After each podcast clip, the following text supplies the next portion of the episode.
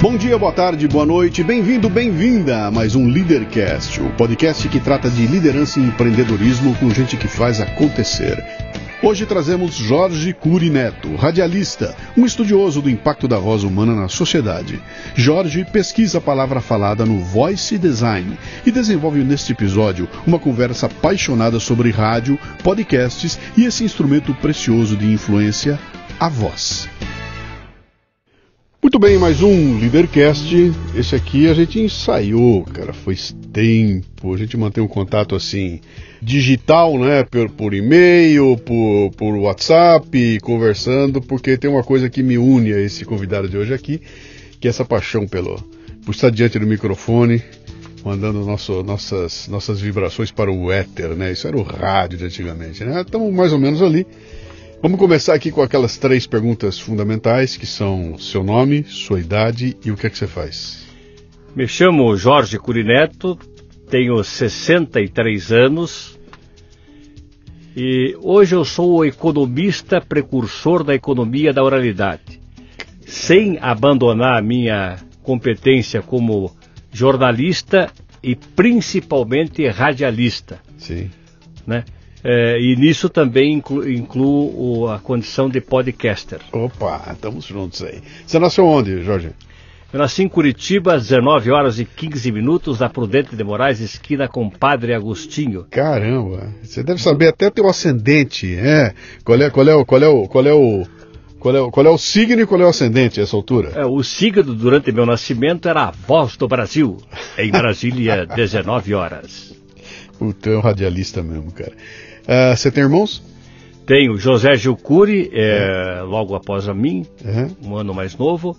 Getúlio Cury, que mora já há 33 anos em Nova York. É, Gerson Cury, que é o mais novo, nasceu em 60, né? Uhum. Ele é fã dos Beatles. Né? O que, que seu pai e sua mãe faziam? E a Célia Zaki Ah, um- que é minha um- filha, que é minha irmã. Minha irmã mais nova, mais nova. meu pai e minha mãe tentaram aí, ah, no, no- no quinto, ah, Saiu a moça menina, né? menina. Você, o que, que seu pai e sua mãe faziam? Meu pai era radialista Hum, e dos bons, segundo os seus conterrâneos, eu acompanhei parte da carreira do meu pai, né? sim. E quando só existia a Rádio Clube Paranaense em Curitiba, a primeira do Paraná, a terceira do Brasil, Uhum. ele era um dos seus locutores. Ele Tá. compunha o casting da Rádio Clube Paranaense, né? Você acompanhava ele na rádio? Em várias ocasiões. Quando criança, ele me levava muito pela Rádio Clube Paranaense a participar de programas de auditório. Ah, Então a gente ganhava brindes nos programas de auditório. Tem E- uma molecada nos ouvindo aqui, É. muito nova, que quando você fala programa de auditório com rádio, meio que dá um nó na cabeça dos caras, né? Porque eles não sabem que durante toda essa isso que se conhece de programa de auditório e televisão, tudo nasceu no rádio, né? Então isso era muito antes da televisão.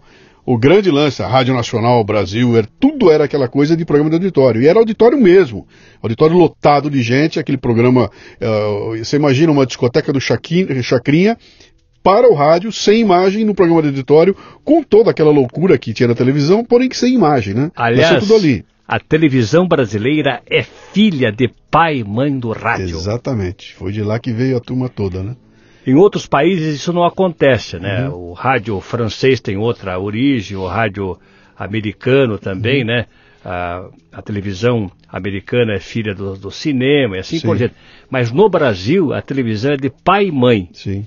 é filha do rádio. Você vê que é uma coisa interessante, a gente, a gente vai dando volta, né? O mundo dá voltas e, e, e- existia já toda uma estética do rádio com áudio, mas também tinha uma estética visual, porque ele era feito no auditório, tinha, era um programa montado em auditório, tinha toda, toda eh, figurino, tinha tudo montado lá. Quando chegou a televisão, eh, e, a grosso modo, o pessoal botou câmera de televisão filmando o que acontecia naquele auditório. seja, Literalmente. simplesmente capturou a imagem daquele auditório e jogou no ar na televisão. Está acontecendo a mesma coisa hoje. Os programas de rádio, nas grandes rádios do Brasil, estão botando câmerazinha e estão se transformando em canais de televisão. A Jovem Pan está dizendo hoje, né, que ela é a rádio que virou TV. Olha só, cara. Eu se- queria, 70 anos claro, depois, evidentemente, entrar no nosso tema, que eu tenho Sim. um pouco de receio que eu não consiga verbalizar tudo o que eu preciso verbalizar, o que uhum. eu imaginei verbalizar com você. Por isso que eu estou é, um pouco reticente assim da gente dar muita sequência a esse, a esse assunto uhum. agora, né? Mas, mas, o que acontece assim é que é, a magia do rádio é justamente pela falta da imagem. Sim. Essas lacunas que a imagem, é, a negação da imagem não tem, né? Sim. A falta da imagem, são preenchidas pela imaginação. Exatamente. Então o processo voz, imagem, imaginação é muito mais profundo. Uhum. Por isso que os profissionais de rádio, vamos dizer assim, é, eles têm um, um lugar no coração do ouvinte uhum. especialíssimo. Todos eles são lindos, são galãs, são uhum. maravilhosos. Aquelas vozes correspondem a, a, todo o seu estereótipo físico, né? Sim, sim. Então, na verdade, assim, é, é, é, esse, essa voz, essa voz que é a voz do futuro. Eu estou fazendo um trabalho no Instituto Europeu de Design, né? é, fechando um laboratório com eles, chamado Vozes do Futuro. Uhum. Então as vozes sempre serão elas, uhum. se, com imagem ou sem imagem. A imagem agrega alguma coisa, mas o, o, básico de todo o processo comunicativo é essa linguagem por meio deste som articulado uhum. que penetra na imaginação porque ele se dá lá dentro do indivíduo, Sim. não é como a imagem que é um elemento externo ao indivíduo. Eu costumo, eu, eu assino no, no, no, encerramento do Café Brasil, eu sempre falo, o Café Brasil é feito por quatro pessoas, eu, Luciano Pires, o Lalá, que é o editor, a Cissa, que é a produtora, e o ouvinte que está completando o ciclo, porque eu costumo dizer o seguinte, eu só consigo fazer 60% do programa. Os outros 40% é na cabeça da pessoa que vai acontecendo, é porque eu estou descrevendo uma cena que ela está constituindo. Então, ela se torna agente do processo. Ela não está sentada como na acontece na televisão. Eu estou sentado na frente da televisão, assistindo algo que alguém me descreve, me descreve, e tem muito pouco de imaginação ali, né? No rádio não, cara. É como um livro, né? É igual, o rádio é um livro. Você está lendo um livro e está criando na tua cabeça tudo aquilo que foi descrito pelo, pelo autor. E o rádio é igual, por isso tem essa conexão aí. Quer dizer, quem está ouvindo a gente aqui está fazendo parte. Nós estamos em três, né? Nós somos em três aqui, eu e você e alguém ali na ponta nos ouvindo e constituindo. Como será que são esses dois? Como é que é a cara deles, né? Como é que, é, como, como é que eles estão sentados? O que, é que eles estão falando agora? O que, é que ele pensou? Será que esse cara está emocionado? Não está? Isso está tudo na cabeça de quem está nos ouvindo e usando a sofisticação da imaginação. Exatamente. Esse é o detalhe, porque a imagem é definida. Eu estou vendo uma imagem juntamente com você, nós estamos Sim. vendo praticamente a mesma imagem. Sim. Mas as nossas imaginações, Sim. diante eh, de uma verbalização, de uma palavra viva, elas são diferentes. Eu falo assim, o cavalo de Napoleão cavalga sobre os campos eh, do Ipiranga. Uhum. Né? Então cada um vai imaginar um cavalo, cavalo, diferente, é um piranga diferente, Sim. vai imaginar tudo diferente. Essa que é a magia, Sim. isso tem um segredo, né? E você quando era criança, você já se apaixonou pelo rádio? Então eu vou entrar já no tema uhum. uh, que você está puxando para o rádio, que claro que tem a ver com claro, o rádio, mas sim. aí já entrando no nosso tema aqui, é, porque ele é bastante robusto e como eu estou desde 72 desenvolvendo uma pesquisa sobre oralidade, uhum. né, que é a área da linguística que trabalha com as estruturas de fala, né, é uma das modalidades do uso da língua ao lado do letramento, né, que cuida das estruturas da escrita, né. Uhum. Então, assim, é, eu, a minha paixão pela voz humana surgiu claramente, eu me lembro da cena como fosse agora, nesse instante. É, quando eu estava reunido com a minha avó e as amigas dela, era muito comum estar nessas reuniões familiares, ou das amigas da minha avó, das irmãs da minha mãe, é, com meus tios, meu avô, meu pai reunidos em família, uhum. e eu gostava de ouvir as conversas de adultos. O meu interesse naquela época não era necessariamente pelos assuntos que eles tratavam. Não, não era conteúdo. Não era conteúdo. Era a estética da voz. Uhum. Eu ficava curtindo como alguns assim começavam a ficar exaltados na sua eloquência, na, na, na defesa da sua ideia, né? E, e, às vezes levantavam-se eh, do sofá e, e como um tribuno faziam a defesa. Outros momentos havia choro, lágrimas, emoções da perda de alguém querido, em outros momentos gargalhadas maravilhosas, risadas eh, prolongadas. Então eu gostava muito de acompanhar naquela época, né, esse processo que hoje eu defino e entendo, né, estudando a estética da voz. Sim. Isso ocorreu com quatro anos de idade. Eu estava com a minha avó, rodeado com as suas amigas, e eu, é, segundo minha mãe me, me, lembrou, eu comecei a falar antes de andar. Uhum. Eu era falante. E eu, quando eu estava entre as mulheres, eu conversava com elas, propunha assuntos e tal, tinha já o meu repertório existencial. Uhum. E uma delas falou assim: Puxa, esse menino é conversador, como ele é bom falante, até arriscou dizer que eu era inteligente. Uhum. É a dona Zahri, de origem árabe, amiga da minha avó Zaki Kuri. Naquele instante, eu me lembro como fosse agora, porque tem coisas que marcam a nossa memória, né?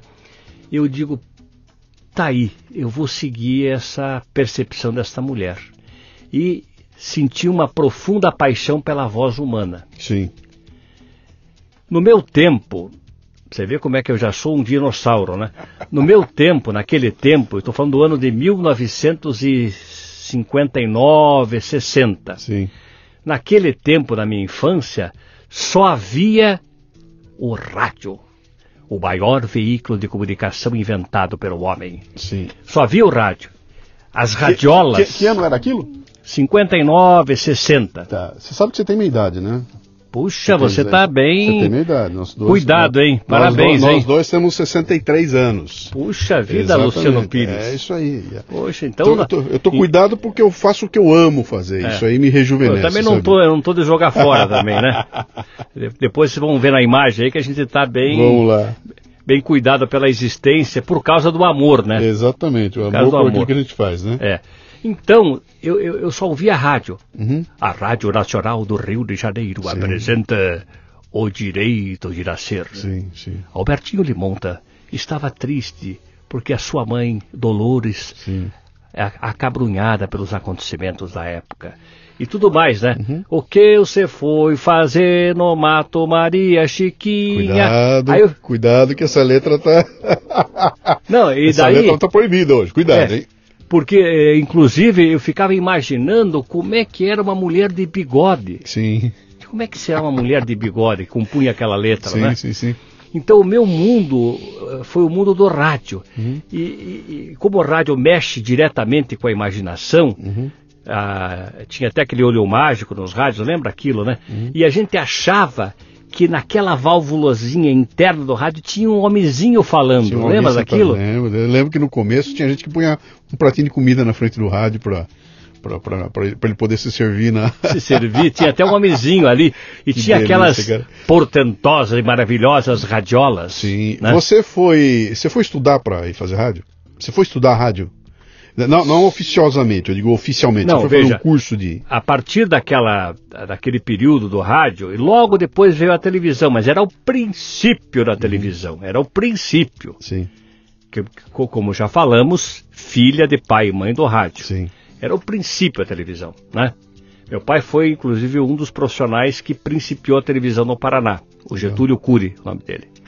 Ele tinha um programa que ficou famosérrimo em Curitiba, chamado O Tango Abraça o Samba, Uhum. direto da Boate Cadiz, na rua José Loureiro.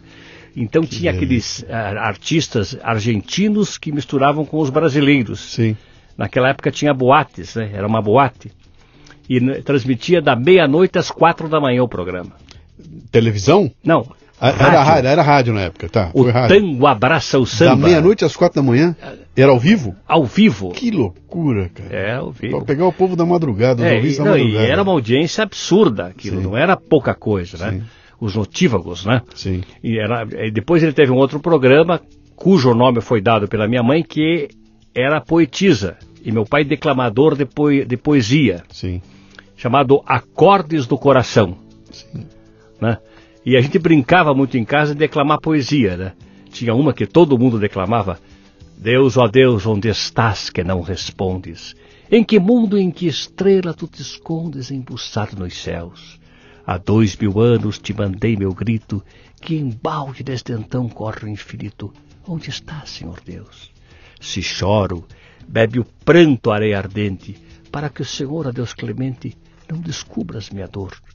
Minhas irmãs tão belas e tão ditosas, mora a Ásia voluptuosa nos areis do sultão, mas eu, Senhor, que torvo crime cometi jamais. Antônio Carlos Castro Alves, né? Você que está nos ouvindo aqui agora, tente imaginar uma cena assim, é anos 50, começo dos anos 60, uma família reunida em casa, sem ter a televisão ligada lá na frente, evidentemente, e todo mundo em volta e vendo um garoto recitando uma poesia, e o pessoal aplaudindo a poesia, aí a irmã vinha e recitava uma poesia, quer dizer, essa era a dinâmica da família naquela época. Hoje a dinâmica da família está dominada ou pelo Faustão, né? Que aí você liga a televisão, senta todo mundo lá na frente e vamos assistir qual é o tipo de impulso que alguém está passando para nós aqui, essa coisa da família em si. É, é, ainda mais com poesia, cara. Isso aí desapareceu tudo, né? É... Estamos em pleno ar, uhum. doido no espaço. Flutua o ar, doida borboleta. Uhum. Esse cara, não sei se chamado Antônio Carlos Castro Alves, que faleceu aos 24 anos de idade, uhum. né? flutuam no ar, quer dizer, a lua reflete sobre o mar, uhum. com o movimento das águas, ele disse, eh, ele disse a doida borboleta. Sim. É, né, nessa parte que eu, da, da anterior que eu citei, se choro, bebe o pranto areia ardente para que o Senhor a desclemente não descubra minha dor. Ele estava explicando o seguinte: que quando chove no deserto de Saara, aquela areia ardente logo enxuga a chuva uhum. Que caiu sobre aquele, a, a, a, aquele deserto, né? Uhum. Então, se choro, bebe pranto areia ardente, para que o Senhor, o desclemente, não descubra as minha dor. Ficou claro para você que quando você crescesse, você trabalharia com rádio? Isso ficou evidente para você? Aos oito anos de idade, eh, eu já tinha isso definido. Sim. Você nunca teve. Você nunca... Aos quatro foi a paixão pela voz, aos oito. Você nunca teve nenhuma pressão na família dizer, cara, vai fazer um curso de. vai ser advogado, vai ser médico, vai ser engenheiro, nada disso? Absolutamente total. Né? Uhum. É, meu pai, como era do rádio, ele assim: filho, rádio não enche barriga de ninguém. Sim. Rádio não mata a fome de ninguém. Rádio é uma ilusão. É o que diziam da época, porque o rádio de Curitiba não era profissional, né? Uhum. Aliás, infelizmente nunca foi profissional na excepção mais plena da, da, da palavra, né? Sim. Então ele dizia isso. Vai fazer alguma coisa que Faça te dê qualquer coisa, Sim. largue de ser rádio. Sim. Eu apaixonado, eu queria ser locutor, fui, né, locutor esportivo, né? E aí, e você resolveu o quê? Você... Aí eu, ah, mas abracei o rádio com com total assim empolgação, né? Sim. Por muitos anos, né? Você se, Hoje, formou, se formou em quê? Eu me formei em ciências econômicas, okay. eu sou economista, né? Aí, quase que no início da minha atividade do rádio, comecei no rádio em 72. Uhum. Eu vou fazer um paralelo, porque senão vamos, que a gente não vai tocar no assunto que Sim. precisamos tocar. Sim. A não ser que você, como diretor, aí me dê uma outra contra-ordem. Né? A gente chega lá, vamos lá. É. Me conta esse pedacinho seu aí. Mas tem, tem a ver com esse Sim. assunto, daí já estamos entrando no assunto mesmo, né? É, eu comecei no rádio em 72 como rádio escuta da Rádio Marumbi de Curitiba. Rádio escuta, para quem não sabe, é um trabalho acessório hum. dentro da emissora durante uma jornada esportiva que você fica ouvindo várias emissoras de rádio, acompanhando vários jogos que estão sendo desenrolados naquela rodada, para passar essa informação imediatamente para o plantão esportivo, que durante a jornada esportiva principal transmite essas informações. Okay. Então, ali, naquele instante, o que, que eu comecei a fazer? Eu iniciei uma pesquisa sobre a oralidade no rádio esportivo eu chegava a fazer assim uma listagem, tanto mental quanto listagem mesmo, né? Das expressões que os locutores usavam. Sim. E também sobre as inflexões que eles utilizavam. E as marcas vocais que cada um tinha. Uhum. Né? E Anotem tempo e placar no Maraca. Uhum.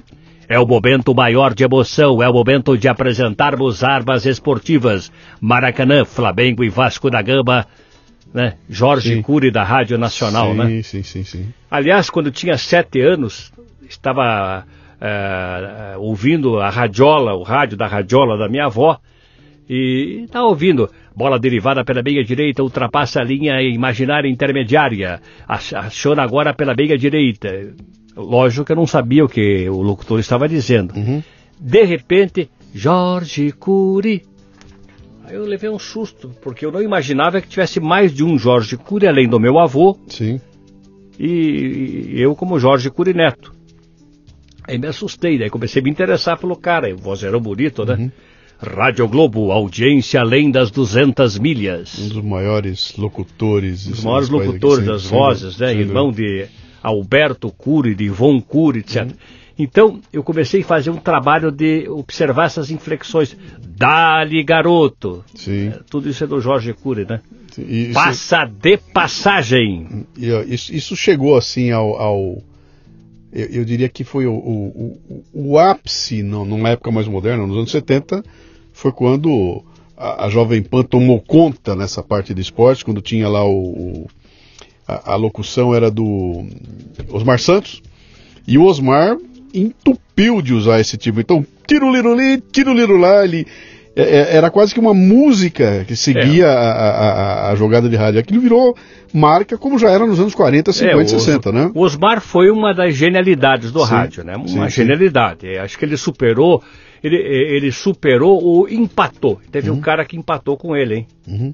Quem que era? Pedro Luiz. Sim. Rádio Bandeirantes, Sim. 1958. Sim.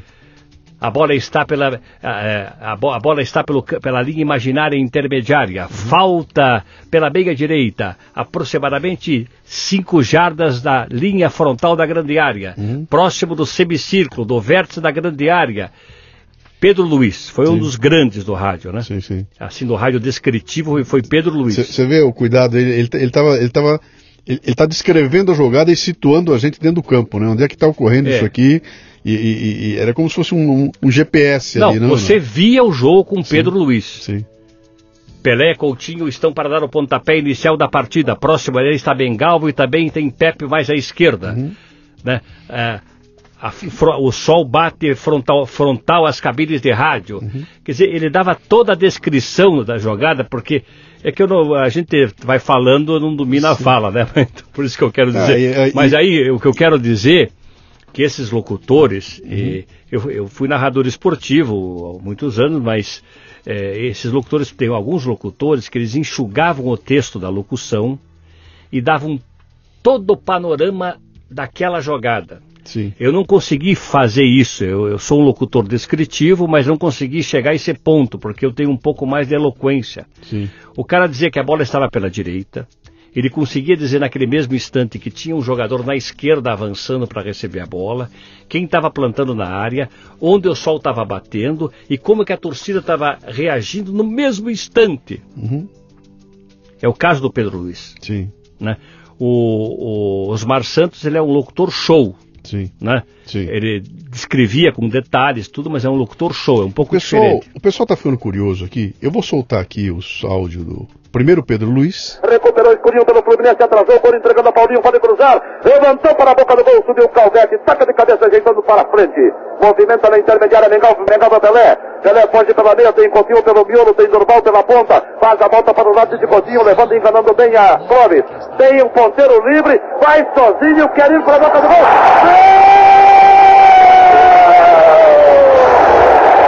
Espetacular a forma como ele enganou.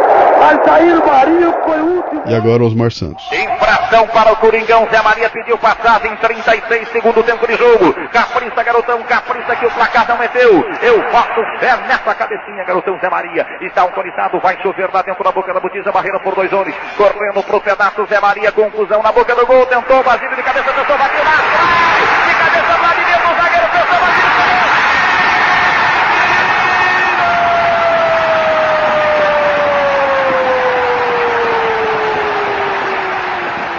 Tá vendo? É, são artistas, né? E, e, é engraçado o seguinte, a turma que tá nos ouvindo aqui, tem uma molecada ouvindo a gente aqui, que já tem todo o repertório da televisão, já tem futebol pela televisão, já tem todo esse imaginário montado. E nós estamos discutindo uma época em que a televisão estava começando, não havia essa. Esse, o, o, grande repertório nosso na época, eu acho que até foi um pouco depois, era, era, era a, a imagem do futebol era no, no, no cinema. Era lá que você via.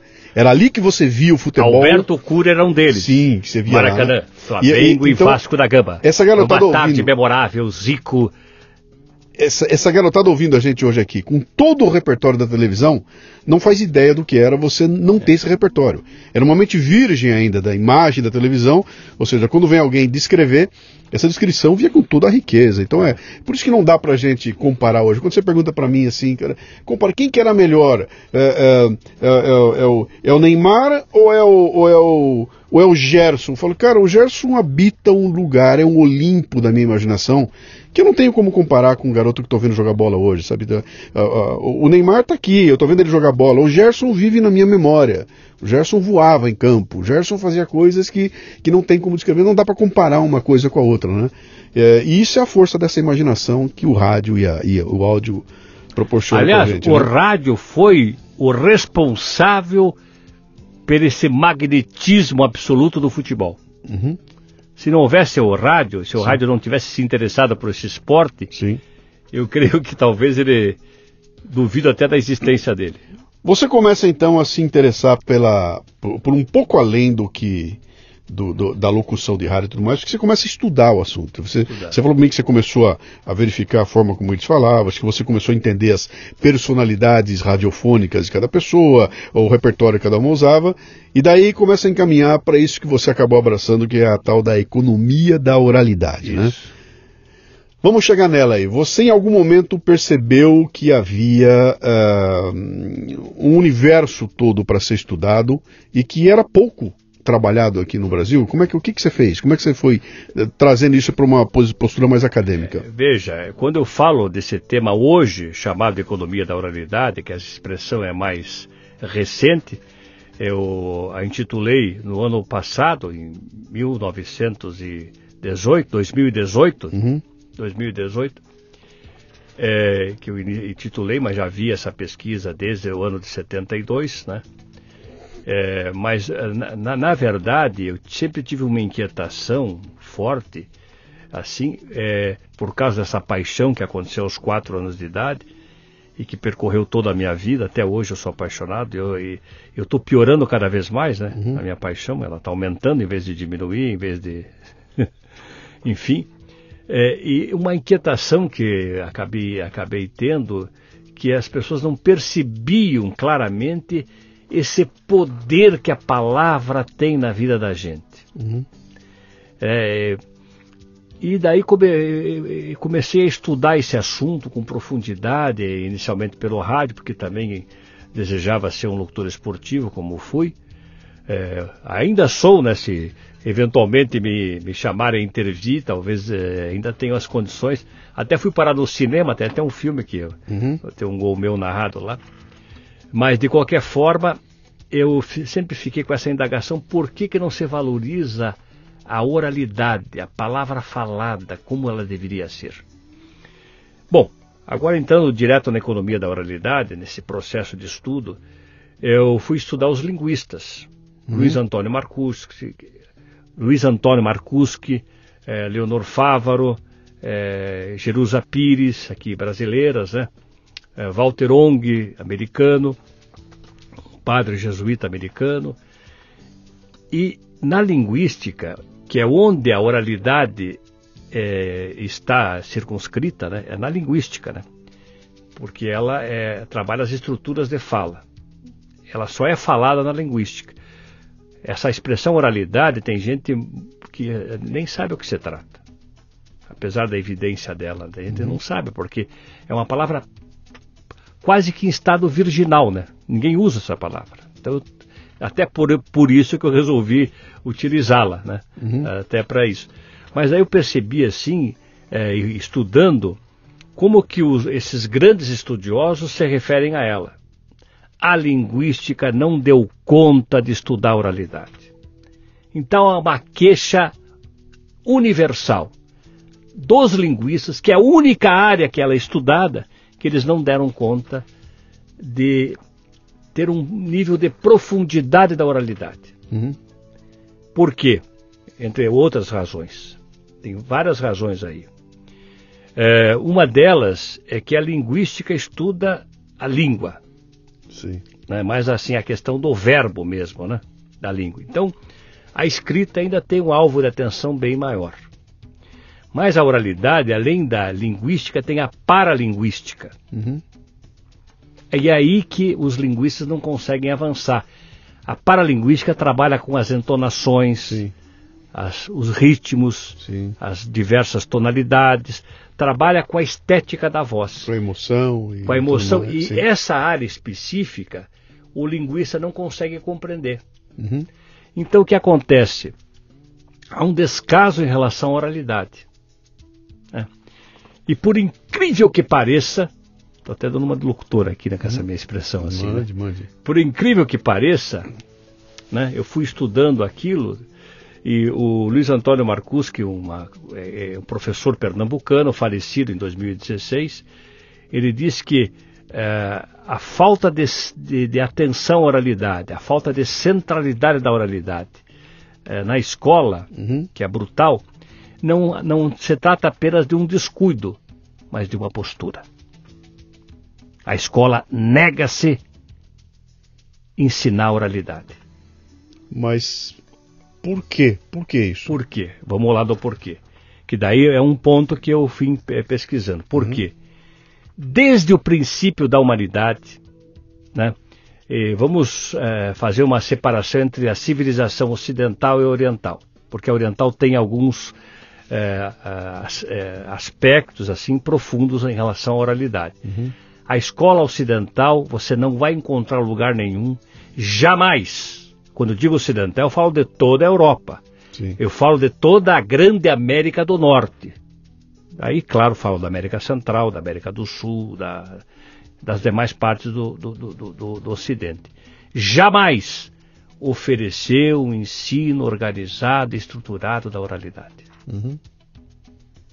Inclusive, no, uh, na base curricular comum, né, o Marcus que fez um trabalho magnífico sobre isso, um livro que ele escreveu, Fala e, é, fala e Escuta, é, é, Fala e Escrita, né? Fala e uhum. Escrita, o, o livro dele, em que ele conseguiu incluir na base curricular comum a oralidade, mas ela só está incluída para inglês ver. Uhum. Ninguém tem a mínima ideia do que fazer com a oralidade. Há um desconhecimento da oralidade. Você está ouvindo o Leadercast, que faz parte do Café Brasil Premium, a nossa Netflix do conhecimento, que redefine o termo estudar ao transformar o seu smartphone em uma plataforma de aprendizado contínuo. No Café Brasil Premium, através do site ou pelos aplicativos para iOS e Android, você pratica uma espécie de MLA, Master Life Administration, recebendo conteúdo pertinente, de aplicação prática e imediata, que agrega valor ao seu tempo de vida. São videocasts, sumários de livros, podcasts, e-books, eventos presenciais e a participação em uma comunidade nutritiva, onde você faz um networking com gente como você, interessada em crescer. Acesse cafedegraça.com para experimentar o prêmio por um mês sem pagar. Deixa eu puxar uma, uma coisa aqui. Você sabe, esse trabalho de podcast é uma coisa fascinante porque envolve você ter um conteúdo interessante, envolve você é, escrever um texto que seja possível de ser lido no ar, né? não pode ser uma coisa rebuscada, tem toda uma técnica para escrever. E também tem uma técnica de entrega, né? na hora de eu entregar aqui a maneira como eu falo, a maneira como eu. No, nosso papo aqui nós estamos conversando como se estivesse num boteco, né? Não é o caso de um podcast como é o Café Brasil, que eu sento aqui para. A água está aqui. Fazer, né? À vontade, para fazer a, a, locução aqui. E quando eu comecei no podcast, que eu estava ouvindo alguma molecada que fazia podcast aí, eu vi o pessoal na hora da edição pegar a fala do, da, das pessoas e eles iam cortando todos os espaços entre uma fala e outra. Então, eu vou falar com você aqui agora. Jorge, bom dia. Olha, eu estava pensando hoje, eles arrancavam esse pedaço, ficava assim, Jorge, bom dia. Olha, eu estava pensando hoje. Então eles iam emendando isso tudo e ficava uma, uma metralhadora. eu ouvia aquilo e falava, cara, mas esses caras estão destruindo uma parte fundamental da, da, da, entrega, que é exatamente a entonação, é o momento da pausa. A pausa. A pausa é fundamental. E os caras cortavam tudo aquilo. Quando eu fui começar e a fazer. A pausa é ouro. Quando a eu... palavra é prata. Sim, a sim, pausa é ouro, sim, o silêncio é ouro. Quando eu fui começar a fazer o programa, que eu peguei e sentei com, com o editor, o meu primeiro editor, depois o Lalá, falei, Lalá, não, e o Lalá é, da, é, igual, o Lalá é meu editor, falei, claro, tem, tem, que deixar essa pausa toda.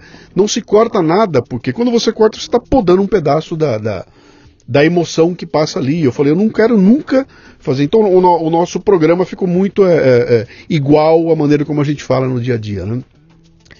E aí surgiu uma outra coisa interessante, foi que os players de podcast, você tem a função de você poder avançar a velocidade. Então você pode ouvir normal, pode ouvir uma vez e meia, duas vezes, duas vezes e meia, você acelera aquilo. E tem muita gente que passou a ouvir podcasts acelerado para poder receber conteúdo com mais rapidez. Então, se eu pego um podcast de uma hora e toco em duas vezes, eu reduzo ele para 30 minutos. Então eu escuto em 30 minutos um conteúdo de uma hora, né? E os caras falam para mim, ah, é assim que eu escuto podcast. E eu digo pro cara, bicho, você está cometendo uma heresia brutal, porque você está focado em receber conteúdo e está deixando de lado toda uma parte fundamental que é, é, é isso que você falou aqui, a para-oralidade, né? Para cadê a emoção? Cadê, cadê, cadê, cadê, essas nuances? Desaparece tudo. O, eu quero assim, deixar cravado né, uma questão central. Quero deixar cravado. Então, veja a afirmação que eu fiz. Sim a sociedade ocidental, a escola ocidental, jamais ofereceu o um ensino organizado e estruturado da oralidade. Sim. Sendo ela uma modalidade do uso da língua ao lado do letramento, jamais poderia um único dia uhum. deixar de ser oferecida como ensino. Porque para você entender a língua, você tem que entender a língua na dimensão escrita e na dimensão falada. Uhum. Conclusão: todos nós somos analfabetos linguisticamente, uhum. porque não temos esse conhecimento. E esse conhecimento que faltou e que foi uma postura que foi proposital, intencional, jamais se tratou de um descuido, de uma distração, né? tem razões muito profundas na nossa humanidade. Então, jamais poderia ter sido é, ausente esse estudo da linguística. Uhum. Como é que você vai entender linguística só com letramento? Você tem uma outra parte que é, não só é uma outra parte, mas é a parte essencial, é a parte, vamos dizer assim, mais nuclear, mais mais embrionária da comunicação humana. Uhum. Entende? Por quê? Porque desde que o mundo é mundo, eu acredito que os poderes estabelecidos em várias épocas, e aqui vou dizer uma coisa que talvez poucos vão me entender, mas eu, eu acredito até que, a, a, até que uh, poderes, uh, os, o, o, poderes transcendentes uh, interferiram no processo, né? As potestades do ar. Uhum. Por quê? Porque a oralidade, quando você a detém, quando você conhece o seu funcionamento, ela é libertadora. E a única coisa que a sociedade humana não quer é o primeiro, vamos dizer, é, vamos dizer, o primeiro desafio, a primeira bandeira da sociedade humana é aprisionar, uhum. escravizar, domesticar, doutrinar e jamais libertar, porque a palavra falada liberta. Uhum. Eu não consigo explicar o que eu tenho para dizer, eu estou preso. Sim. Eu não consigo explicar o que eu quero dizer. Sim. Por isso que você está se referindo a esses contextos de você tirar pausa, tirar o, os momentos, a, a, a, tal da pausa dramática, muitas vezes, sim, né? Sim é por, por, por causa do absoluto desconhecimento do assunto. Absoluto desconhecimento. Nunca pararam um minuto para pensar o que estão fazendo, o que, que é o fenômeno da oralidade. Uhum. Entendeu? Então, a, a, então, o que eu quero dizer, antes que eu não diga isso, que o tempo se vá, Mas eu quero, eu, eu vim trazer um, um recado. É, até o ideal seria, se você tivesse disponibilidade, a gente abrir mais espaços, porque é um assunto bastante central. O que, que eu estou dizendo aqui nas minhas mensagens agora aí para os públicos que estão me convidando, estão desejosos de me ouvir, né? O que que acontece? A oralidade, ela vem desde o princípio da humanidade, ok? Antes mesmo da escrita, ela já havia. A palavra foi o primeiro instrumento que foi utilizado para a comunicação humana. Uhum. É. Então a oralidade ela está desde o princípio. Ela contém dentro do seu bojo, né? eu estou falando coisas meio acadêmicas, né? De, dentro dela, é, é, do, do, embrião da oralidade, contém estruturas semânticas. O que, que são estruturas semânticas? Semântica é, tem a, a, expressão sema, que vem do grego, quer dizer sinal. Sim. Então, a semântica é uma área que cuida das, dos significados, dos sentidos, dos sentimentos da palavra. A semântica é a semente da palavra. Uhum. Então, dentro dessa estrutura é, da oralidade, dos seus enunciados, dos seus discursos, uh, do seu conteúdo em si, existem estruturas semânticas.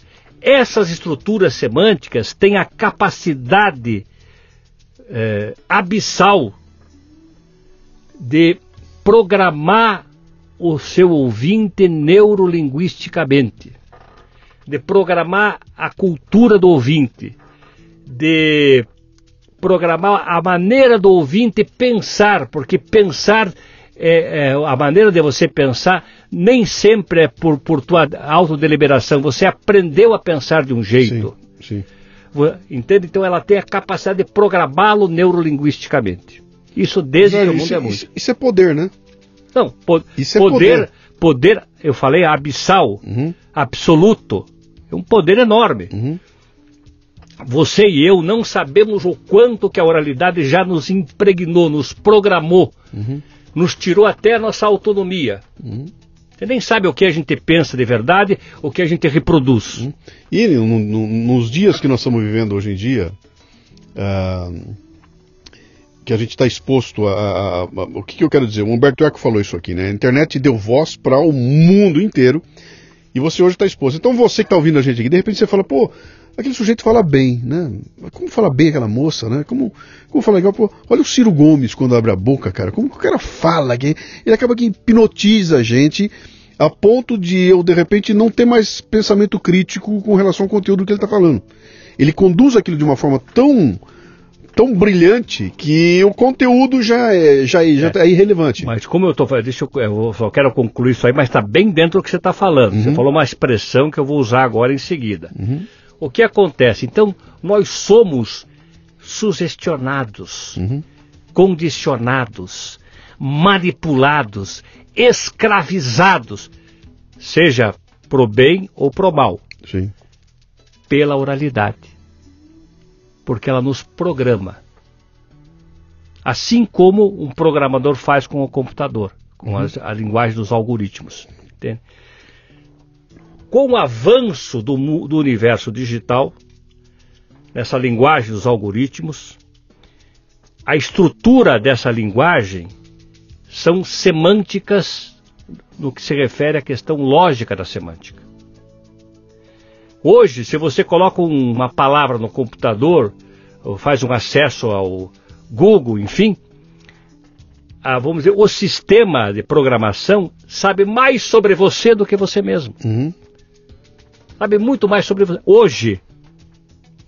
Então, aquilo que era no princípio avassalador, agora nem sei qual é o vocábulo que eu explico. Mas nós estamos avançando mais. Hoje, os grandes investimentos das empresas que cuidam com, dessa área de TI correlatas, né, estão investindo na voz. A bola na vez é a voz. Sim. Entende? E tá, e tá vindo de, aí. Só, deixa eu ver uma coisa aqui, só, só para entender aqui. Quando você fala voz, você não está se referindo à voz do locutor, a voz, não, a voz como esse instrumento de fala. É. Não importa se minha voz é grossa, fina, se está impostada ou não. Eu estou falando a voz como instrumento de de, de, de, de, contato com as outras pessoas, Sim, instrumento de convencimento, etc. e tal. A okay. voz. É, okay. a, a, nossa vocalização. Okay. Né? Então, o que, o, o que, que acontece? Né?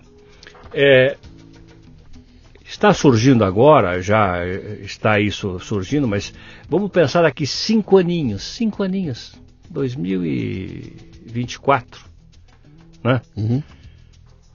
Como será a evolução da humanização de robôs Sim. a partir da inteligência artificial? Com todo esse recurso tecnológico, que a máquina vai estar num nível de programação elevadíssimo, uhum. né? É, então, essa capacidade de programação neurolinguística, psíquica, cognitiva, seja o que for do homem, vai ser ampliada N vezes mais. Uhum. Sistema Matrix. Uhum. N vezes mais. Sem dúvida. Vamos ser cê, escravos de um sistema. Você quer, quer um exemplo bobo, mas que é uma porrada, cara? É. Eu peguei meu celular na minha mão aqui, meu iPhone que está na minha mão aqui, e eu vou pegar meu iPhone e vou colocar ele em cima da mesa. É. Imagina se ele falar ai. Se ele disser ai, a hora que eu fizer isso com ele, hoje o blog ele não acontece nada. Eu faço isso aqui e ele diz ai. Porque ele é uma inteligência, ele aprendeu a passar, ele aprendeu a, entender, ele já tem condição de recriar sentimentos e ele começa a reagir a coisas que hoje não tem reação nenhuma. E a discussão que está se fazendo do ponto de vista moral é o seguinte: vem cá, um, um equipamento como esse aqui, que ganha inteligência, que passa a ter reações, ele tem direitos? Eu posso deixar na chuva um robô que, que fala ai? É. Esse é um tema que estamos discutindo como futurismo. Então, mas eh, isso está começando a acontecer agora, tá. o que já está já tá chegando aqui, né? Então, então assim, é, isso estamos discutindo como futurismo, temos Sim. um trabalho do Instituto Europeu de Design, Vozes do Futuro, incrível. Depois que já quero... tem isso, é? Já, já, já. Legal. É um, é, é, nós, nós estaremos finalizando uhum. é, esse trabalho, iniciamos há, há, um ano atrás, né? Uhum. Vozes do Futuro, inclusive tem até um caso curioso, só para dar um exemplo, né? Eles, é um caso de uma psicanalista que tinha muita, uh, muito envolvimento com a inteligência artificial e ela conseguiu colocar na inteligência artificial todo o conhecimento dela. Né? Depois de morta, ela continuou clinicando.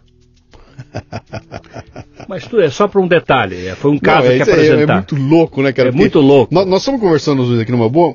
Quando você extrapola esse aspecto moral dessa discussão, é, cara, que, é, explode, que, explode que é a, a questão central. Explode a questão a moral sim. e comportamental é mais, mais central do que a performática e estética. Sim. Então o que eu quero dizer com isso é o seguinte: a máquina né, a humanização de robôs, a inteligência artificial, daqui a alguns poucos anos, sabe o que vai fazer conosco? Vai nos engolir. É. Skynet chama-se. Vai nos engolir. Skynet. Você vai fazer tudo o que ela disser. Uhum. O, ela vai determinar o teu consumo. Sim. Você vai ser absorvido, abduzido pelo poder da máquina, já que nós seres humanos que, que somos os que, é, que estamos aí na, na, na que, que produzimos isso, né? Uhum. A nossa capacidade, diferentemente da máquina, o cérebro ele existe para economizar energia. Sim. O cérebro o tempo todo está economizando energia. Então ele quer economizar energia, ele precisa esquecer para economizar energia, ele precisa esvaziar o HD dele para economizar energia. A máquina não precisa economizar energia. Uhum ela vai nos suplantar. Olá, Luciano Pires, tudo bem? Eu pensei tanto em você. Olha, sabe, você é de fato o maior podcast desse país. Eu quero dizer para você o seguinte: faça assim, assim, assim, você vai ver como isso uhum. vai ser bom para você. Quer dizer, ela pode abduzir. Então, qual é a nossa proposta? Isso é parte, é, o diagnóstico da situação atual. Sim. Qual é a nossa proposta? Através da ciência econômica, tendo como objeto de estudo a oralidade, oferecer um conjunto de conhecimentos organizado estruturado, definitivamente. Consegui perceber, entender que para valorizar a oralidade, eu creio que Deus me deu isso, né? Eu creio em Jesus Cristo, é meu Senhor, então Ele me deu isso claramente como um escape para promover a oralidade, valorizá-la e valorá-la, valorá-la. Sim. Ok? Então a economia da oralidade veio colocar a oralidade no lugar que ela tinha que estar sempre. Uhum. Afinal de contas, a palavra precede a luz. Você fala dessa. A palavra precede a luz. Olha, olha o que eu estou dizendo. Você, você, sim, até porque eh, se você for na Bíblia está escrito, né? E fez-se É, a é, luz, né? é. Faça-se a Fiat luz, né? lux. Fiat lux, né? Mas é, só, só para concluir esse pensamento, eu sei que eu deveria deixar você falar, mas só para concluir. Então o que acontece? Oferecer um conjunto de conhecimento estruturado, organizado, mas conhecimento no sentido hebraico de conhecimento. Uhum. Qual é que é o sentido hebraico do- de conhecimento? Conhecimento é algo comestível. Você come conhecimento. Uhum. É algo experienciável. Né? Então, quer dizer, é algo que não é, que não é o dado que você sabe que tem ali. Não é a informação que está ali. É você comer aquela informação, você experimentar, você passar pela experiência da informação. Esse é conhecimento que eu falo para gerar o quê? Para gerar uma consciência do fenômeno da oralidade. Já que o estágio atual da humanidade como um todo, pensando no senso comum, é praticamente de uma inconsciência deste fenômeno. Pode ver que você não vai ouvir ninguém falar sobre isso. É, ou, no mais tardar, é, de uma maneira muito rasa, quase assim, ao nível do zero mesmo, de percepção do fenômeno. Então, ganhar consciência do fenômeno. Com a consciência do fenômeno, você passa daí a perceber o fenômeno, claramente. E você se protege dele. Ah, é. Aí, deixa que deixa que eu voltar ali atrás. Porque Tá. você, quando descreveu aquela questão toda lá da, da Matrix, da máquina, etc e tal, você se colocou com uma entonação tal que você me descreve isso como uma ameaça. Isso Ok. é uma ameaça. Né? Não A- tenho a- a- dúvida. já é uma ameaça. Vamos voltar atrás. Já é uma ameaça quando você pega, você vai para a Alemanha nazista, pega Hitler, que sobe, pega o microfone e sozinho, no gogó, ele hipnotiza uma, uma nação inteira com a capacidade que ele Desde tinha o de princípio trabalhar. da humanidade. de né? trabalhar. Você vai para Sócrates lá atrás, vamos voltar lá atrás, você já É. tinha isso tudo acontecendo. Agora você traz uma, uma perspectiva de que talvez essa, esse, esse elemento, essa capacidade humana possa se extrapolar para máquinas e de repente eu vou ter máquinas preparadas para fazer comigo aquilo que esses caras fizeram lá atrás. Né? Ou seja, eu não dependo mais de uma figura sabe, uma figura iluminada, uma figura com grande poder de, de, de, de domínio da oralidade, um ser humano assim, que é uma pessoa especial, isso pode ser reproduzido em milhões de máquinas.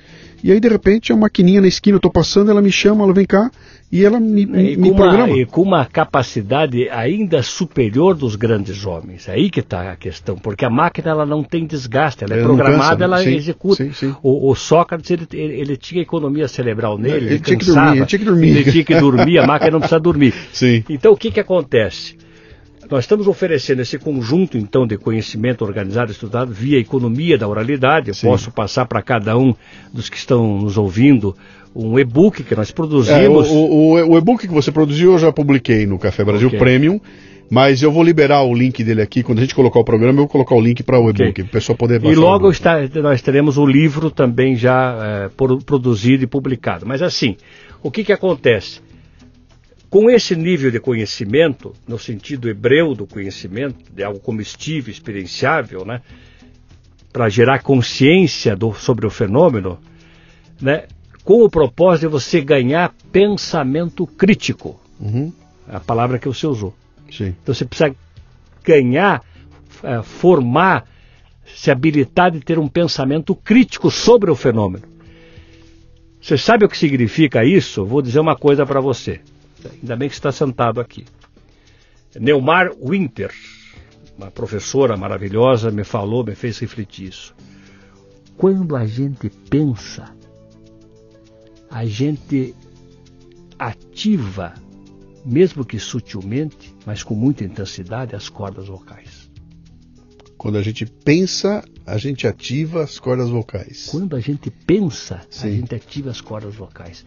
Quando você está num processo profundo de pensamento sobre alguma coisa, pode reparar isso em você. Pode fazer um teste, você que está nos ouvindo agora. Você pode ver que te dá uma sede bastante forte, intensa. Vontade de tomar um café. Você precisa, você precisa é, lubrificar as cordas vocais. Quando você pensa, para mostrar a conexão do pensamento com a voz. Uhum. A voz é a extensão do pensamento. Quando você ora, né, é, em qualquer situação assim de profundidade, você mexe com as cordas vocais. Uhum. Então, para você ter pensamento crítico, você precisa construir a sua oralidade.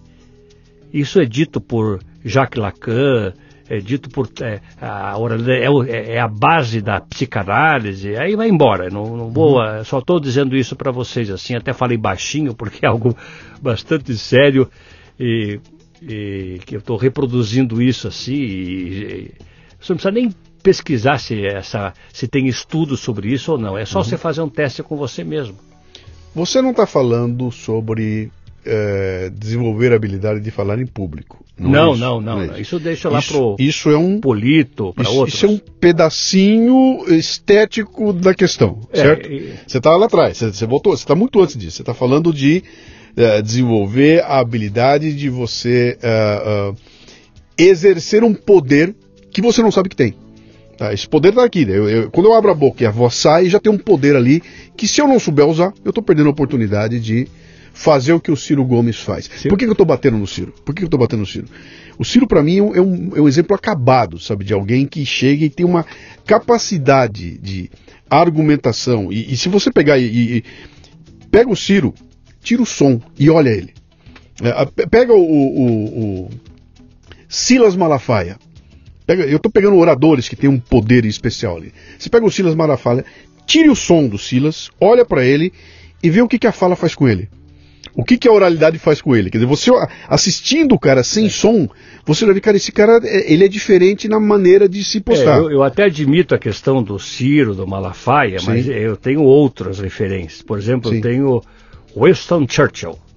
É, eu tô pegando referências que estão na cara É, de todo mundo eu- aqui, é. né? Estão no dia a dia, né? É, eu- claro, você vai atrás, você pega o Churchill lá atrás, são os grandes Quer adoradores. ver um outro que, que trabalha muito bem a oralidade, é, a voz assim não é o forte? Hum. Walter Longo, Walter Longo.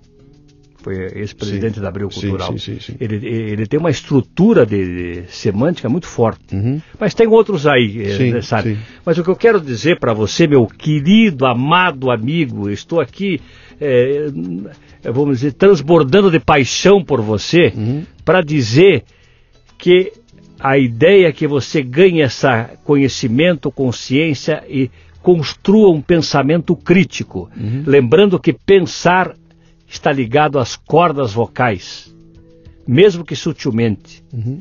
né? Ler significa, em, em suma, ouvir. Quem lê, ouve. Uhum. Tem trabalhos científicos na área médica que mostram as profundas decodificações da oralidade na leitura. Pensar, né? São falas internas, intrapessoais.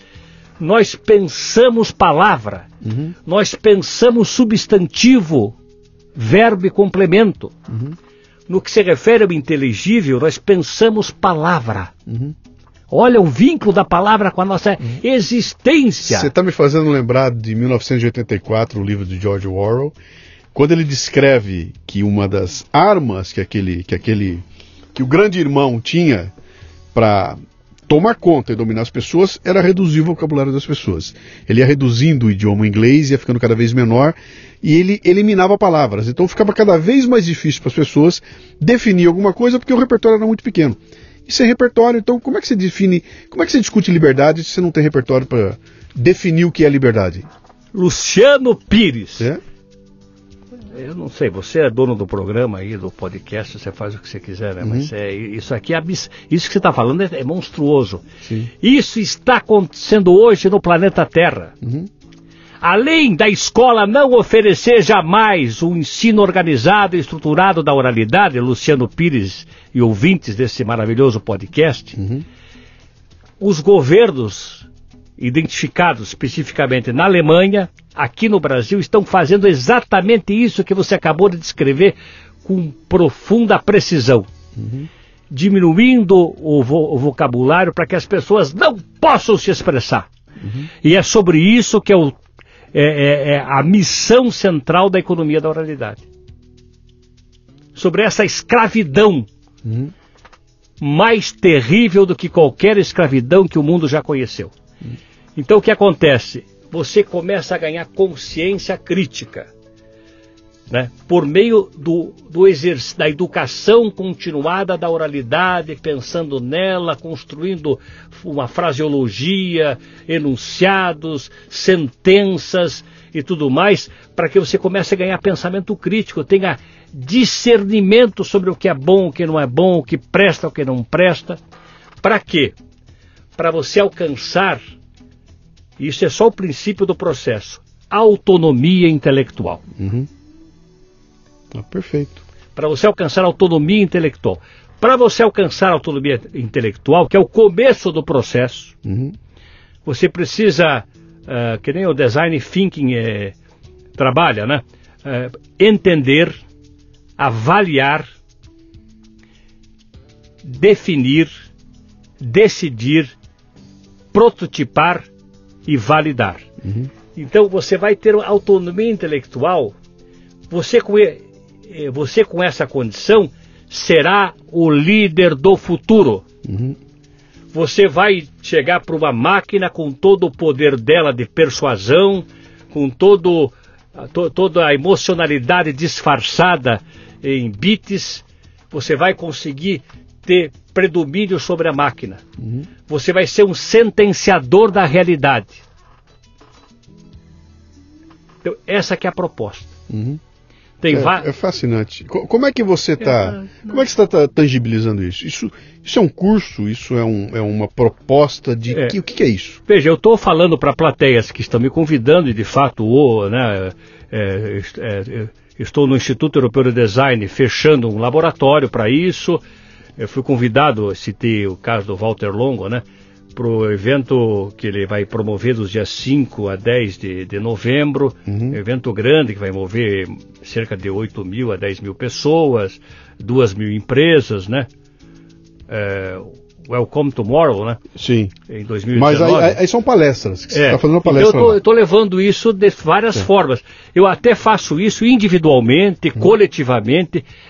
Eu agora estou vamos dizer assim, absolutamente comprometido com isto. Uhum. De deixar é, escritos, Sim, deixar qual falas. É, qual, qual, é a tua ideia? Que isso se transforme em quê? Isso é uma, uma Foi, é, é, é isso vai entrar nas escolas como, como uma, uma, uma, uma disciplina para ser ensinada? O que, que é? Qual, qual é a tua, tua visão para Aliás, a, a, tua pergunta não, não poderia chegar em boa hora aí, senão a gente poderia esgotar o tempo da nossa conversa e deixar de falar.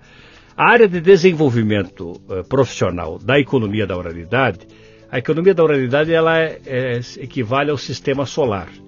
O planeta Terra chama-se Voice Design, uhum. que é o design da vocalização e, por extensão, o design da oralidade. Okay. Então, essa capacitação voice design é que permite você chegar nisso que a gente acabou de falar. Uhum. Chegar nesse, nesse tipo de ousadia, de ambição. Uhum. Então, ele é preparado para isso. Daí, o voice design é tratado sob a perspectiva da prática disso tudo. Não é tanto conceitual. O conceitual fica nas costas da economia da oralidade. O voice design é a parte prática desse processo. Uhum. O voice design cuida desde a construção semântica do pensamento e a projeção na forma de voz. Uhum. Né? É, ele trata, eu acredito, 15% de performance e 85% de comportamental. Por isso que não é bem falar em público. Se a pessoa tem necessidade de um, de um treinamento para falar em público, a gente até oferece isso. Sim. Pode ver que eu não falei em nenhum momento a palavra oratória. Sim. Né? Porque não se trata disso. Sim. Mas também, se a pessoa quer, se o, o capacitado deseja, a gente também é, habilita ele para oratória. Por quê? Qual é a diferença de oratória para oralidade nesse caso aqui? A oratória ela é uma palavra que ficou usada é, de uma forma generalizada, mas oratória é a arte da persuasão. Sim.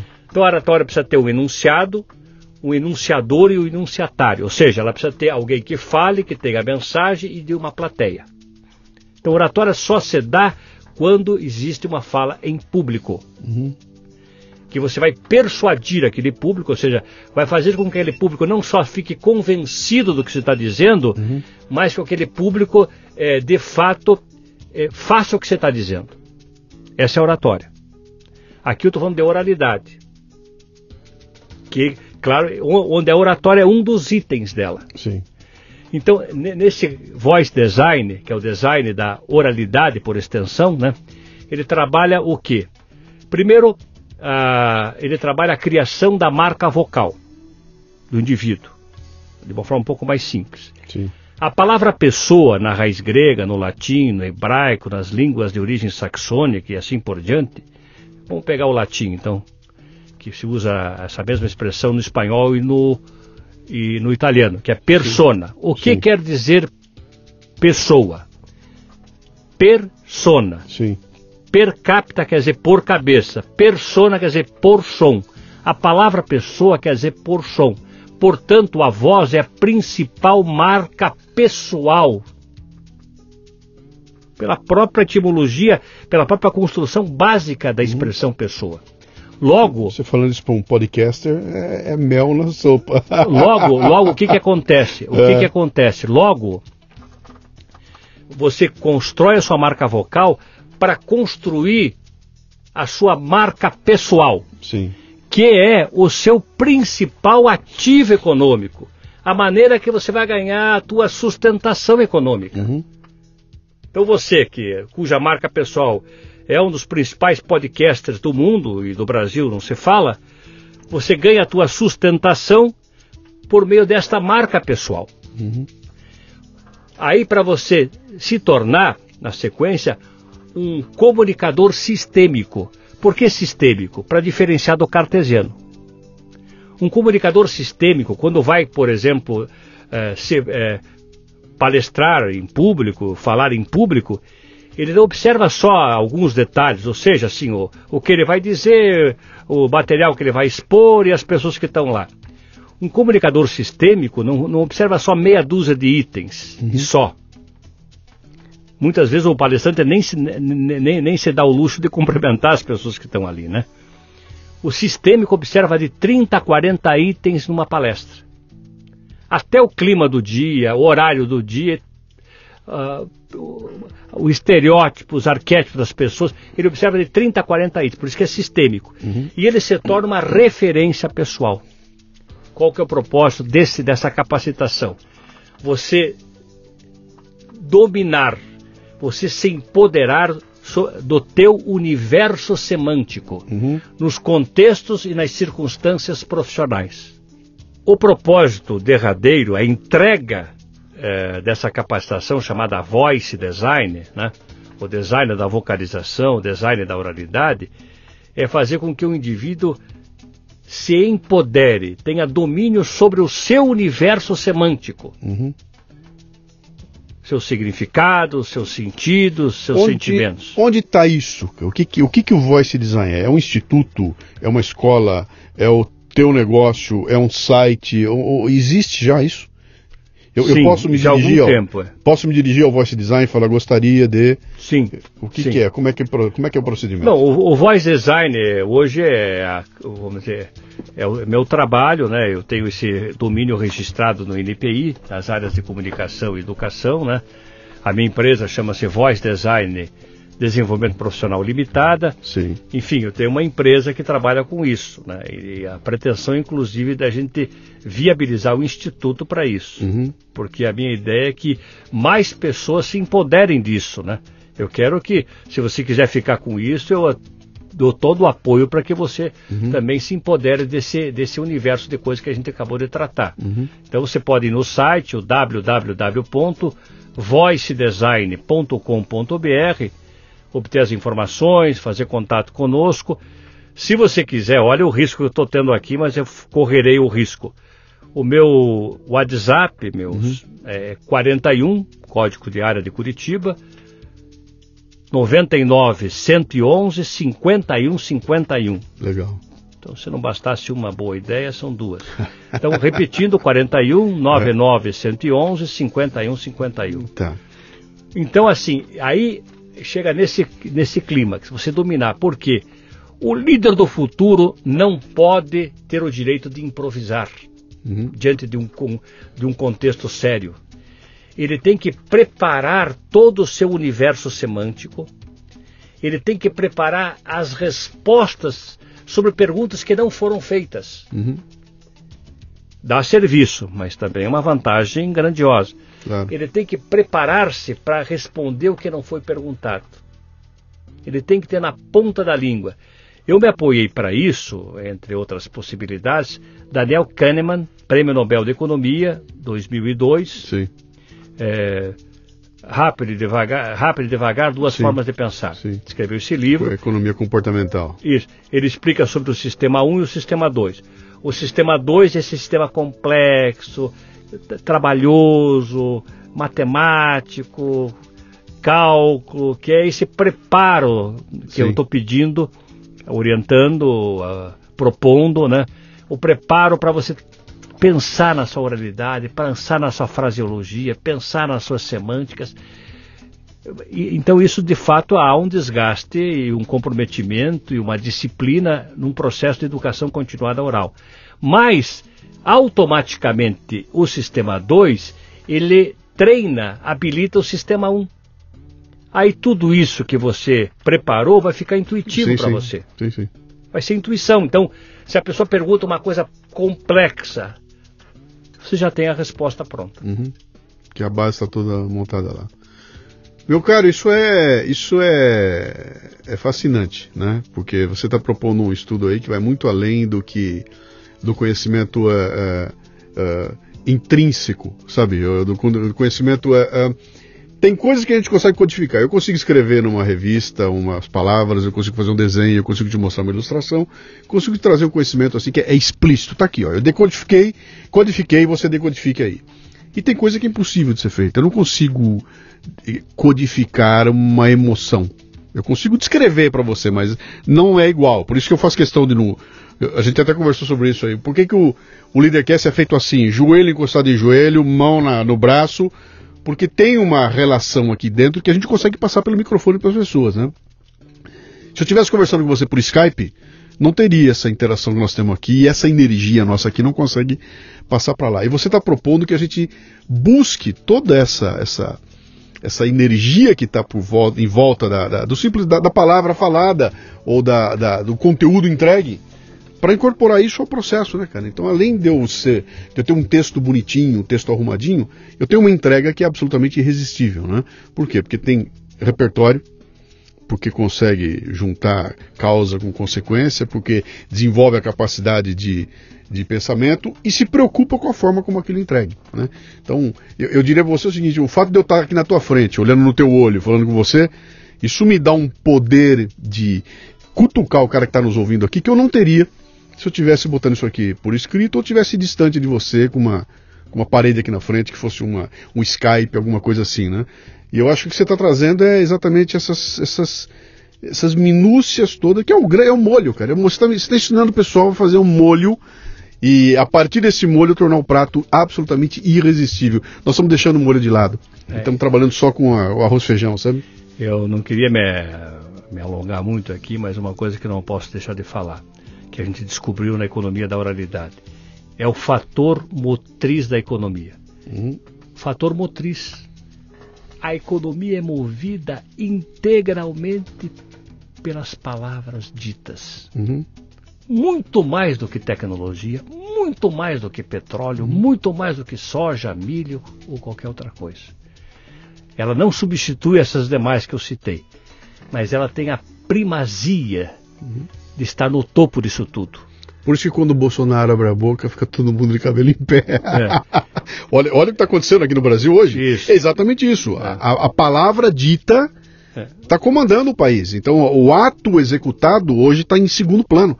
primeiro é o que é dito, depois é o ato que é, é que é executado. Então eu, eu, fiz uma síntese, né? Porque hoje você tem que trabalhar com síntese. Né? Uhum. Né? E síntese o que, que é? É fruto de uma profunda análise. Então a síntese é a essência dessa análise.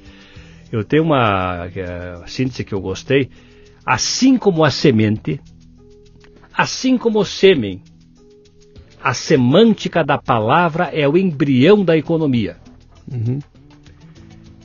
Para você estudar a palavra, melhor do que você estudar a linguística é estudar a semente. Sim. A semente é a, a, exata dimensão tangível da palavra que é intangível. O que, que acontece com uma semente? Você já fez aquela experiência do feijãozinho no algodão. Sim, sim. Né? Então o que acontece? Você pega uma semente. Se ela permanecer semente em cima de uma mesa, ela fica anos ali. Não, não altera-se.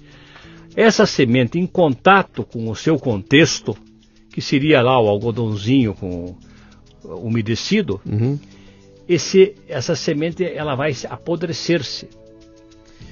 Né? A parte comestível, onde ela recebe o alimento, ela apodrece. E aquilo vira adubo. Uhum. E a partir do seu embrião nasce uma planta. Então ela morre como semente, entre uhum. aspas, e nasce uma vida. Sim. Né? Veja bem. Assim também o sêmen é a mesma coisa, em contato com o útero, né? Com, com o, óvulo, é, o óvulo lá, ela, ela se decompõe, aquele embriãozinho nasce uma criança ou uma vaca, um boi, qualquer sim, coisa. Sim. E a palavra é isso. A palavra quando está parada assim no espaço, ela não quer dizer nada. Agora, quando a palavra está dentro do seu contexto, por exemplo, a palavra mãe, tudo bem, tá mãe. Mas quando você fala assim, não, é, acho que talvez a palavra mãe não era a que eu queria dizer, eu confundi um pouco, eu vou, vou recuperar aqui. A palavra amor. Sim. Tá lá a palavra amor. Tá bom, amor. Agora, quando você trata o amor materno, aí você já não lembra mais da palavra. Uhum. Você lembra de uma mãe com um filho no colo amamentando. Uhum. Você não lembra mais da palavra. Então a palavra, para gerar a vida, ela precisa morrer como palavra para que ela tenha significado, sentimento e sentido. Uhum. Eu faço até essa analogia do, do, meu ponto de vista e do âmbito da minha fé. Por que que, se no princípio era a palavra, a palavra estava com Deus, a palavra era Deus, todas as coisas foram feitas por meio da palavra, e sem, e sem, e sem ela, nada do que foi feito se fez. Está escrito lá, uh, crenças à parte todas. Uhum. Né? A palavra foi encarnada e essa palavra precisou morrer, essa palavra encarnada. E morte de cruz para gerar vida. Uhum. Você veja a dimensão do que nós estamos sim, falando sim. é absolutamente transcendente. Sim. Daqui a pouquinho vira física quântica, cara. É. Meu caro, isso aqui é fascinante, dá para ir muito mais longe. Eu, eu recomendo às pessoas que estão nos ouvindo aqui, que se gostarem do assunto, primeiro visitar o, www.voicedesign.com.br Segundo, procurem aqui no texto desse programa aqui no Portal Café Brasil, vou colocar o link lá para baixar o teu, o teu e-book. O né? e-book. Da Economia da Oralidade, é, é um e-book denso, é grande, tem realmente... Uh, uh, é, muita informação ali que dá para continuar essa nossa, essa nossa conversa é. aqui, né? Mas eu espero, sinceramente, que você consiga espalhar essa semente aí, viu? Eu gostaria de ver uma bela hora essa, essa, esse título Economia da Oralidade dentro dos currículos escolares, sabe? Pegar molecada. Lutar, acho que a partir de agora, então, é. tá, ficou bem mais fácil, né? É isso aí. É, eu fui convidado para dar aula na FIA, USP. Sim e também estou compondo um livro como coautor da Belas Artes Maravilha. de São Paulo, né? É, estamos agora levando o assunto para o Congresso Internacional de Educação à Distância, uhum. Economia da Oralidade aplicada na educação à distância, uhum. É, e, e, também o, esse livro que vai ser lançado lá na ABED, é, no, em Poços de Caldas, que vai ser o evento. Então está tá avançando, né? Já estive lá em Madrid, em Barcelona, no Instituto Europeu de Design, devo estar em Roma, em Milão também. Eu estou levando isso é, à tona porque é, o principal propósito, eu até vou confessar para você, eu estou com, com, a minha vida assim bem, graças a Deus, bem consolidada, sob uhum. o ponto de vista até econômico, assim, é, aquilo que eu ganho é suficiente para viver com boa qualidade de vida. Então, o meu propósito é legado. Isso aí. E principalmente ajudar as pessoas. É isso, ajudar as pessoas, mais nada, hum. além disso. Grande Jorge Cury, muito obrigado pela visita. Esse papo é fascinante. Você está falando de voz com um cara que trabalha com a voz, então é, enche a boca d'água aqui, sabe? Eu quero realmente é, manter esse contato contigo aí para a gente evoluir nessa, nessa conversa, espalhar essa sementinha da economia da oralidade para para o Brasil e para o mundo todo. Né? Muito obrigado pela visita. O privilégio é meu, olha, eu me senti super honrado hum. né, de estar aqui com você, porque sou teu fã e agora estou aqui diante de você, é, né, nessa intimidade deste aquário maravilhoso e tudo que você falou a respeito de, de, do significado deste aquário. Sim. Se eu, um dia eu tiver dificuldade para entender o que você falava, ó, tem hum. que vir aqui. Agora eu concordo. Sim. Muito obrigado. Grande abraço. Muito bem, termina aqui mais um Leadercast. A transcrição deste programa você encontra no leadercast.com.br. O Leadercast nasceu da minha obsessão pelos temas liderança e empreendedorismo. É em torno dele que eu construí minha carreira com mais de mil palestras, nas quais distribuo iscas intelectuais para provocar equipes e indivíduos, ampliar seus repertórios e sua capacidade de julgamento e tomada de decisão. Leve o fitness intelectual para sua empresa. Acesse lucianopires.com.br e conheça minhas palestras. Você ouviu o Leadercast com Luciano Pires. Mais uma isca intelectual do Café Brasil. Acompanhe os programas pelo portal cafebrasil.com.br.